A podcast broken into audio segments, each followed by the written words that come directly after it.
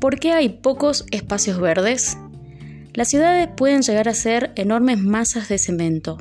Para evitarlo es necesario tener en cuenta al planificar su crecimiento la necesidad de dejar en la trama urbana espacios verdes para que los chicos tengan plazas donde jugar, los abuelos donde sentarse a descansar y para que los árboles oxigenen la atmósfera contaminada por los gases que generan los vehículos y las distintas actividades económicas.